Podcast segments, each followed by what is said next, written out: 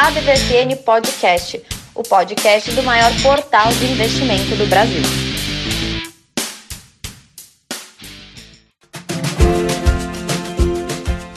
Essa não é mais uma edição do Só DVFN Podcast, é uma edição especial sobre crise hídrica. Não tá chovendo, tá ferrando com todo mundo, tá ferrando com muita gente, muita empresa, e é isso que nós vamos debater aqui. Ó. Olá, eu sou Hora do Glombe e estou aqui hoje com a dupla de sempre, mas o Tramuja chegou um pouco antes porque eu fiz uma Uhum, não fui desleal, né? Eu mandei o link antes para ele. Mas seja bem-vindo, o ponto mais do que pontual, Tramujas.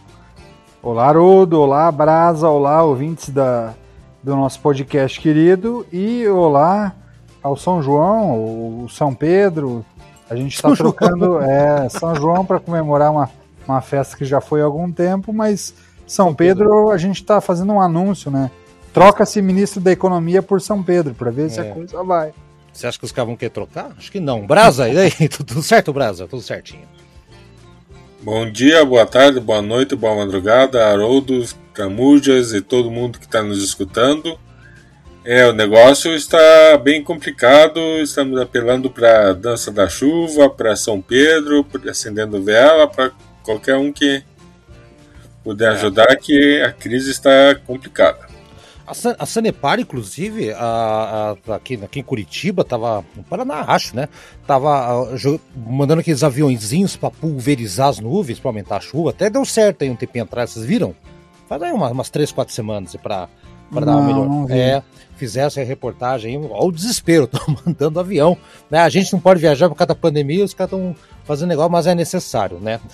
Então tá, crise hídrica, gente, assim, tem muita coisa que é, sim, culpa da gente, do ser humano, desmatar a Amazônia, aquele negócio todo se influencia aqui, lógico que influencia, ou você acha que é de graça que vem esse calorão, essa falta de água, né? E antes, o Brasa, eu tava falando com o Tramujas a respeito de um, um lado da que a água né, é, é, afetada diretamente, que é a questão do saneamento básico. Daqui a pouco o Tramuja vai dar um dado que me deixou alarmado, mas olha só é, todos os dias no Brasil uh, nós produzimos mais de 9 mil toneladas de carga orgânica na, e dessas aí 5.516 é um, um número absurdo toneladas chega para os rios e reservatórios, né? Mesmo depois do tratamento de esgoto. E a Agência Nacional de Águas disse que 38% do esgoto produzido no Brasil não era coletado nem tratado e os 18 lá, da parte que era coletada, eram lançadas nos corpos de água sem tratamento. E assim, só piora. Só, se vocês forem pegar aqui o número, só piora. E a, tem até o Atlas de, do esgoto, que fala um dado bem interessante, diz que o Brasil, para que tudo esteja, o esgotamento sanitário seja perfeito, universalizado até 2035, é, precisa ser investido 149, 150 bilhões de reais, e desses 101 bilhões precisam ser para a coleta de esgoto e os outros 47,6 para a parte de tratamento. Isso dá uma informação preocupante, né? E nós temos esse tal do marco do saneamento básico que apareceu por aí, né? Não vai mudar muita coisa, até mesmo porque o Tramujas me disse um número absurdo. Vamos ver se o Brasa sabe, Tramujas. Pergunta pro Brasa. Bra Brasa, é, a gente estava fazendo uma, uma, leve abertura e, e acompanhamento das empresas de capital aberto para ver quantas companhias elétricas do setor elétrico existiam na Bolsa e quantas empresas de saneamento básico existem na Bolsa. Você tem noção, meu amigo? Não, não tenho. Se eu te disser que as empresas do setor de saneamento elas, elas são pouco mais do que 10% das empresas do setor elétrico na bolsa. Você acreditaria? É, prova que o quanto que é um setor esquecido até mesmo pelos empresários, né? Até mesmo pelas pessoas que. É impressionante, Brasil. Mais de 57 empresas do setor elétrico na Bolsa. Em compensação de saneamento, são apenas seis empresas com capital aberto na Bolsa. Incrível. E aí, das mais relevantes que a gente lembra é a Sabesp, né, de São Paulo, Estado de São Paulo, a Copasa de Minas e a Sanepar do Paraná. E a gente tem as menores, tem a Ambipar, que é, que é, que é uma empresa um pouquinho menor, a Kazan e a Horizon. Mas é, é, impressionante, assim, como são poucas ainda companhias de capital aberto nesse, nesse setor de saneamento e é o que você falou. Existe uma oportunidade aí. E, o que justifica aí, para vocês dois comentarem, porque o Sistema Nacional de Informações sobre Saneamento divulgou que em 2018, não sabe é que está hoje, mas o último levantamento deles, de dois, três anos atrás, mais de 80% da, da, do povo brasileiro, ou que mora no Brasil, é, já tem acesso ao abastecimento de água. Mas acontece que a população atendida com coleta de esgoto cai para 53%. 53%. E pior, tratamento de esgoto, né, o tratamento de esgoto cai para 46%. Também, né, Tramujas e Brasil, com tanta pouca, com pouca empresa aí no, é, interessada em fazer isso. E lembrando também você falou aí do, da Sabesp, né, Tramur? Sabesp, que o, uhum. o, o, Rodrigo Maia, né, ele disse, agora que ele eh, saiu da Câmara, aquela coisa toda, sentou nos impeachment, né, fez lá as coisas dele, é, agora ele, faz, ele é secretário de Ações Estratégicas de São Paulo, do governo Dória, e disse que ele vai privatizar e vai entregar até o final do, do governo Dória essa empresa privatizada. Não muda muito no, no dia a dia e tudo mais. Mas no dia que ele falou isso, no, no, final do mês passado, né, lá pelo dia 20, 21, as ações deram uma disparada tipo de, na casa de quase 13%, a galera ficou animada, mas no final das contas fechou o mês ali com uma queda de 16%, aliás, no ano, né, a queda de 16%.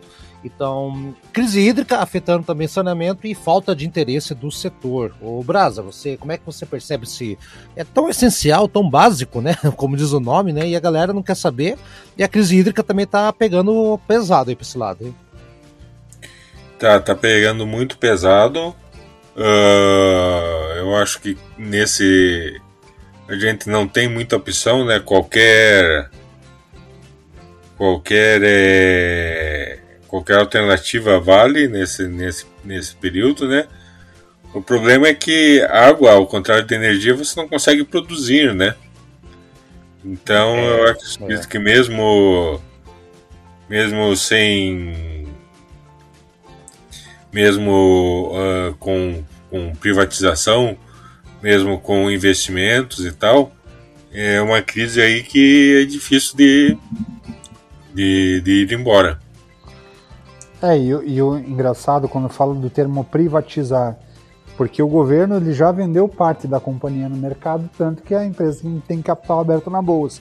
Uhum. A mudança, a palavra privatização, ela vem forte e, e, é levantada muitas vezes como bandeira por uma gestão pública no sentido de profissionalização do, da empresa, Lógico. da companhia, ou de diminuição do Estado, participação do Estado em alguns ativos. Só que se você imaginar que a empresa já tem o capital aberto.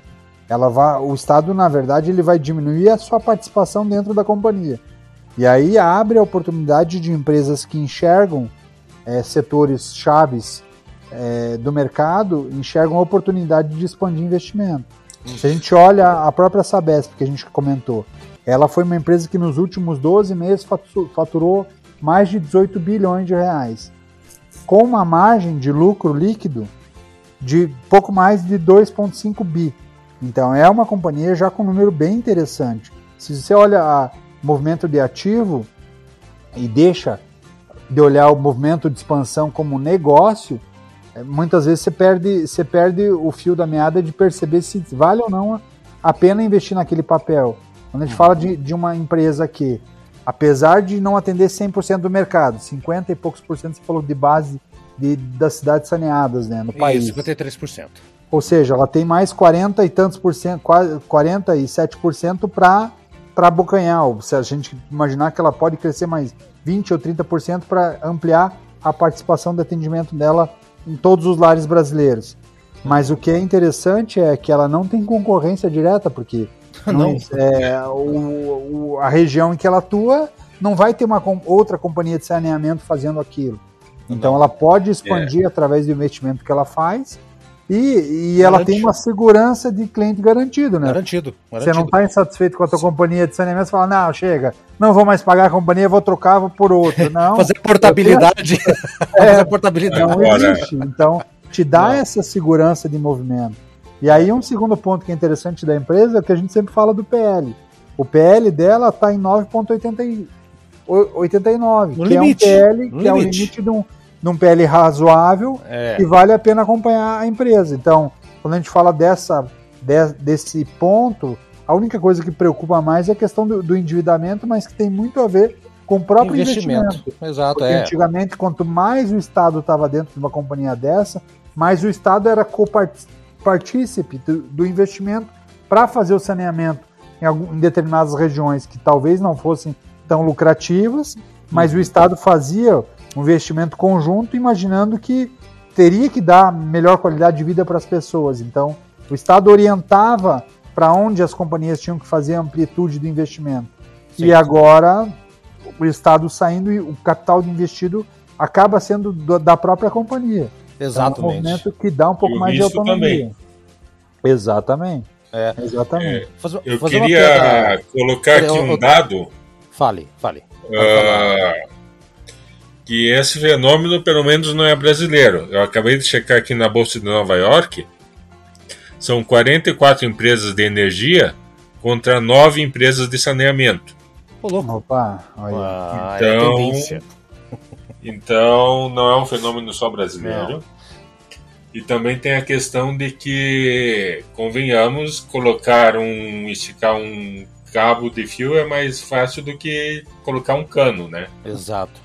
E fazer uma Então desculpa falar, vocês duas dois. questões. Desculpa fazer uma piada muito infame, mas é um setor de saneamento vai sair da setor público para setor da privado. Né? É, Desculpa a piada infame, tudo, né? Tipo, vai ter o, vai ter o barulhinho, não se preocupe. Então tá, gente, es- esgotamos, ó, outra piada, hein? esgotamos a, a história do saneamento aqui, vocês têm mais uma coisa a declarar e tá. E aquilo que o, Bra, que o, que o Braço acabou de falar, né, Tramujas? Tipo, crise é, é, hídrica vai afetar a água, saneamento, vai afetar produção de energia elétrica, vai afetar a indústria, vai cair. É, É, uma e- bola de neve. e a gente fala da, da. É que no Brasil existe uma conexão forte da, do- da- da- das empresas de saneamento com, com o setor elétrico, porque a nossa base de geração de energia é através das hidrelétricas. Nós temos uma matriz energética, uma matriz elétrica que é muito pautada nas hidrelétricas. E aí você faz esse, esse contraponto de maneira muito forte. Não é assim no mundo inteiro, é que o, que o nosso modal de energia que é focado numa energia também mais sustentável. Então, quando eu falo que o Brasil tem que aderir a, a alguns movimentos mais verdes, e, é, basta a gente continuar na expansão do qual a gente foi sendo desenvolvido durante os anos, porque a forma como a gente gera energia já é uma, uma geração mais sustentável. Pensar que É. os europeus que falam muito Carvão, de geração de energia E do- é. carvão, eles fazem aquecimento, tem, tem a questão da, da energia térmica, que no início é, era através de gás, depois utilizou diesel, chegou a utilizar madeira, então eles poluíram muito mais do que a Nossa, gente para geração de energia. Exato. E além de sustentável do ponto de vista ecológico, do ponto de vista econômico. Eu levantei alguns dados aqui, lógico, eh, são dados referentes ao, ao cenário norte-americano, com as características deles, né? Isso de 2019, do órgão do governo norte-americano responsável por informações de energia.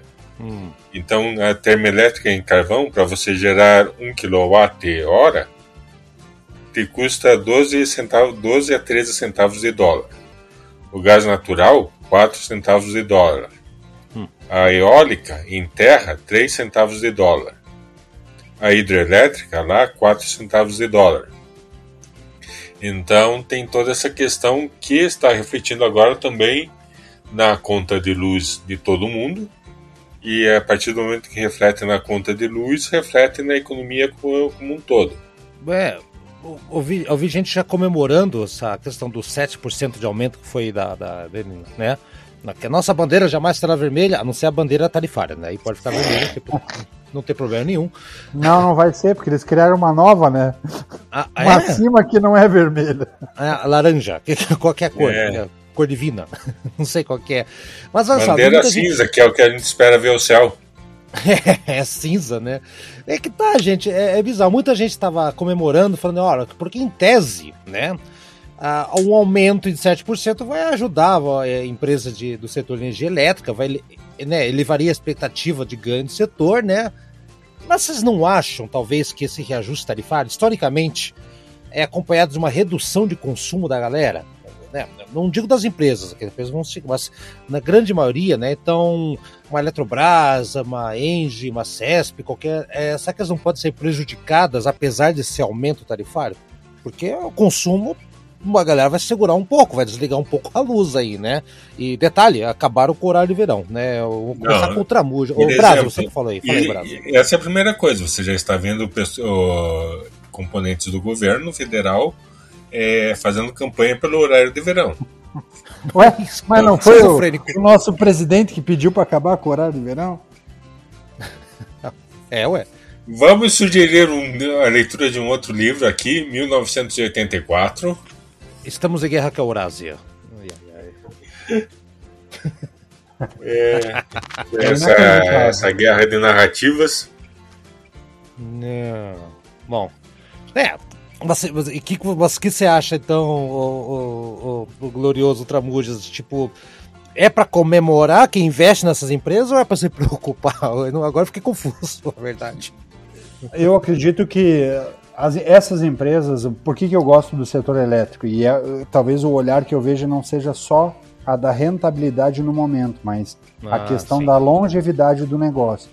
E elas são setores que, quando a gente olha a média de pagamento de dividendos, elas sempre são as que estão na, na, na, na ponteira. Então, são companhias que, claro, são, são sinais de preocupação, mas todo, todo o processo que causa a ruptura, e a gente olha o apagão lá em 2001, para mudança do setor elétrico e, muita gente que trabalha no setor elétrico, tive o prazer de, atuar em algum momento da minha vida no setor elétrico, a gente fala que esse setor é um setor que é, que é um, um setor muito dinossauro, demora muito para provocar mudanças. Pós-apagão, após 2001, a mudança acontece de maneira muito mais rápida no setor elétrico, o setor elétrico entende que precisa mudar, a matriz elétrica e principalmente a matriz energética, matriz energética e principalmente elétrica no Brasil sofreu uma mudança bastante grande, teve um, um grande número de construções de hidrelétricas pequenas, teve uma, um desenvolvimento forte da, da energia eólica no nordeste do Brasil, o movimento de energia solar tem crescido fortemente no Brasil, o mercado de energia solar cresceu mais de 50% no ano passado e tem uma tendência de ter um crescimento ainda maior esse ano. Então, acontecem alguns movimentos que, que mostram que o setor é um setor que tem é, uma demanda alta e tem uma possibilidade de crescimento ainda maior. Se eu sou investidor de uma companhia desse mercado, olhando não só o presente do faturamento hoje, mas olhando o futuro, uhum, eu sim. investiria ainda mais Perfeito. nas companhias desse setor, porque Exato. quando você olha até bancos começando a analisar, porque a gente olha o mercado de geração de energia, que são as, as grandes usinas, o mercado de transmissão de energia e tem o, o, o porque as, uma companhia elétrica que a gente enxerga conta da nossa casa, ela na, na verdade ele é o, é o setor de distribuição. Exato. Ele não é o setor da geração que está ligado com e tem uma e tem uma ponta desse meio do caminho que é o setor de comercialização da energia, que trabalha energia livre, que trabalha é uma coisa. série de coisas. Exato. E esse setor de comercialização, que é um setor extremamente forte, ainda acontece uma grande venda de ativo no balcão. Então, tem lá uhum. o seu Haroldo vendendo energia, ele sabe que eu pago um real no, no quilowatt, mas sabe que o Brasa pagaria cinco na região dele. Então, é um setor ainda que tem pouca, como é que eu posso te dizer? Ele é pouco amarrado na maneira de fazer negócio. E esse talvez seja um dos setores com maior lucratividade Sim, é, a, a, companhia de transmissão, o que, que é? A Taesa, né? A, tem aquela. Tem, tem uma chamada Isa Cetep também. Que é a End, que é o que faz as grandes Indy. estruturas, né? Isso. Elas, elas, assim, elas. Se parar pensar no que está acontecendo hoje, não estão tão influenciadas por essa variação de, de, de preço, de busca de eletricidade, porque as receitas dessas companhias de transmissão elas tão, não estão tão vinculadas com o volume de energia né, que passa pela rede deles. Né? Eles, eles acabam pegando a, a empresas do setor de transmissão, é, no caso, elas podem pegar também empresas do setor das usinas térmicas, né? A Ômega, que está na bolsa, né? É a Neva, outros geradores, né? que, por seu lado, né, não esse aumento de tarifa tal, tal, tal, para eles estão rindo à toa, estão nem aí. Né, os reajustes periódicos e as bandeiras, que agora é mais vermelha, mudaram a cor, não sabia, fui pego no meio do programa sobre esse assunto, né? É positivo para eles, né? Porque eles né, são empresas que são mais solicitadas nessa hora. Quando fica vermelho o troço, acaba indo para esse outro lado também. E, uh, e talvez as distribuidoras de energia, talvez aquelas que têm ali uma proximidade com as, com as geradoras, talvez tenham talvez um pouco mais de impacto aí, né? A energia do Brasil, aquela coisa toda. Mas as que não dependem, assim, daí, aí acho que tá mais, mais, solta, né? Eu, eu lembro que eu fiz aquela entrevista com o pessoal da CEMIG lá, a CEMIG já tá olhando para o futuro há muito tempo, já não, então, já estão pensando em novas alternativas, né? Então, assim, eu, dentro do setor, o Tramujo, o Tramujo fez um, um um caminho aí que entrou todo mundo. E olha, olha a violência que é, e, e como se um setor vai, é, aparentemente está mal, está preocupante, né? O, o que, que desencadeia, né? Então, eu concordo com você, Tramujas. Eu diria mais: é, fiquem de olho nas companhias de transmissão e de distribuição mais do que a de geração de energia. É, talvez uma, uma dica aí, né? Para não ficar tão, tão nervoso com o que está acontecendo. E, ah, e, e, e, outras empresas, né? Uh, como eu estava vendo muito uh, o caso da Aeres, para ver como ela estava. A Aeres, é que, o foco que... dela é maior no, no eólico, né, Brasil? É, que ela faz o que ela faz equipamento para vender para a empresa de, de energia. Então, a, a Aeres Eólico ela teve uma queda no lucro, no lucro agora de 23% no, no segundo trimestre mas o pessoal lá está super animado. Tá? Eles estão desenvolvendo novos produtos, novas linhas, inclusive para exportar, para explorar a energia eólica em alto mar. E estão, estão bem animados agora para 2022, até porque, como a gente diz, no caso de, de energia elétrica, não, não, não, não tem alternativa. Você não pode ficar esperando a boa vontade de São Pedro. O que é muito mais grave no, no caso da água, né? Mas no caso da energia, você consegue procurar, procurar alternativas. Uhum. Então, é. e tem outra. Tem outras empresas, como essa não está na, na bolsa, mas é, é a Casa dos Ventos, né, que ela está construindo maior, um dos maiores estocar. parques. a Casa dos Ventos é um, está construindo um dos maiores ah, entendi agora. Alguém okay. tá com saudade da, da querida. Não é bem isso, posso entender. Vai, desculpa, Bom, vamos lá. A Casa 200, que é a empresa do, do Ceará, está construindo um dos maiores parques de geração de energia do mundo, né, com potência de 1,3 gigawatts. E, inclusive, esse é um mercado tão bom que ela já, já fechou contrato com a Copel Energia Livre que é aquele mercado de, de balcão que o Tramujo estava se referindo. Uhum, sim. Então, eles já estão funcionando nisso, que, é, que o parque está sendo construído, esse, esse acordo com a Copel Energia Livre e com a Casa 200 é lá para 2023, 2024 que vai começar. É já? É já? Rapidinho. É já, é já que vão começar a se beneficiar dessa dessa energia, dessa energia eólica que é mais barata e pelas nossas questões geográficas que a gente já falou lá, o Rio Grande do Norte está se beneficiando enormemente desse, desses investimentos, desse ah. tipo de energia. Sim. É. E aí, e tem, e tem uma questão também que é legal quando a gente olha essa amplitude, mais de 57 companhias do setor elétrico, desde a da geração, da, distribu da produção, geração, distribuição, e, e tudo mais isso que o Brasil tem falado do, da, dos fornecedores que também acabam amarrando essa cadeia, a gente não pode deixar de lado uma companhia que falamos já algumas vezes que é a VEG. Ela não é diretamente uma empresa de energia, mas é o foco da companhia hoje Gerador. são geradores, é, tanto para energia para motores para energia eólica. Ela tem um investimento forte, pesado e tem crescido muito no mercado solar também. E ela faturou no último trimestre quase, quase 6 bilhões de reais. É, um lucro bem. líquido de 1 ponto, quase do 1.1. Está dando bem. uma margem de mais de 20%. Então é uma companhia que vale a pena dar uma olhada. Sim, sim, exatamente. Bom, gente, acho que nós já esgotamos. Exato, a gente já. Só uma notícia aqui, que Aham. acabo de ver. Diga. É, já tem ônibus elétricos circulando com tecnologia 100% da VEG, né?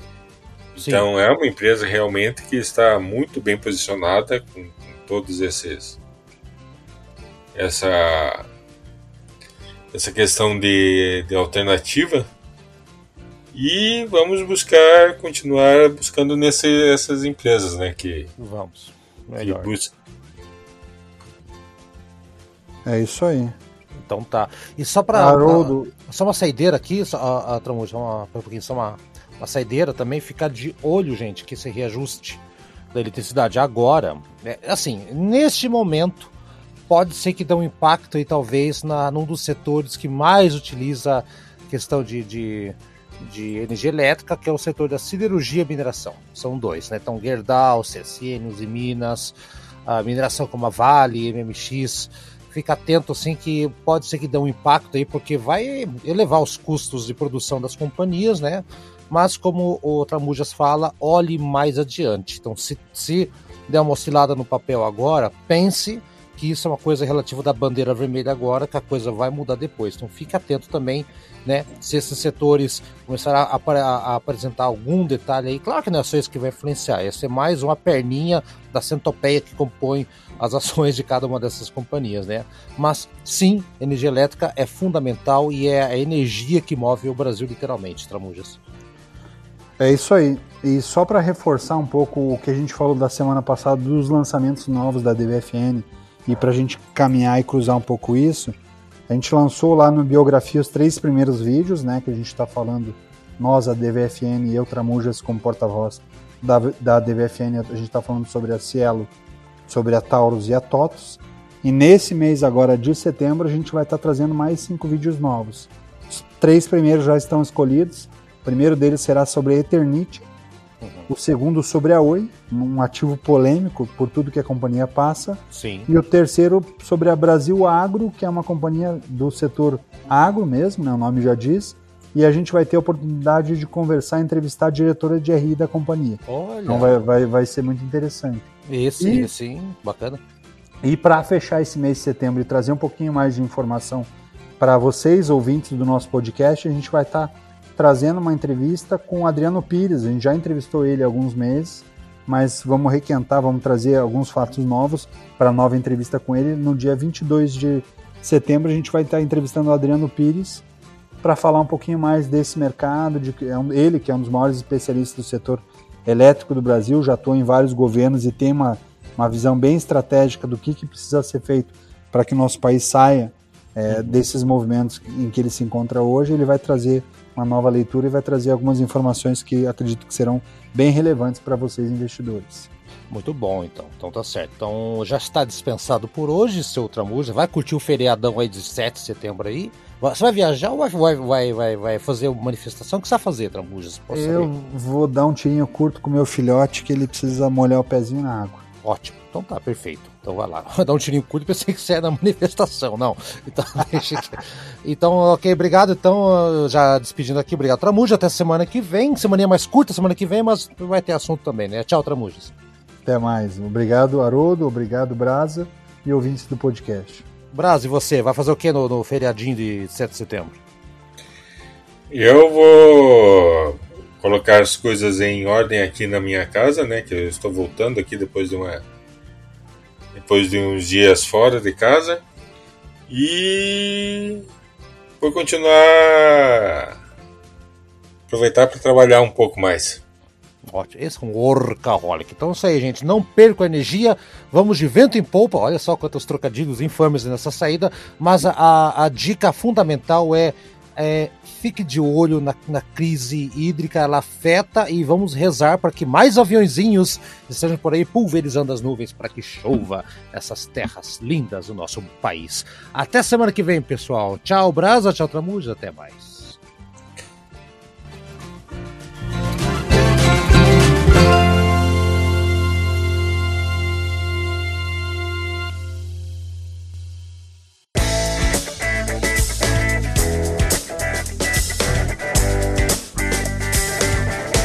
E aí, gostou do nosso programa? Semana que vem tem mais. Acompanhe a gente no Spotify, no Deezer, no Anchor, no seu agregador preferido. A DVFN Podcast está lá, hein? Dá procurada, compartilhe com seus amigos, siga a gente nas redes sociais e faça bons negócios. Eu sou Haroldo Glombi e na próxima semana tem muito mais informação para você aqui na ADVFN Podcast. Até lá!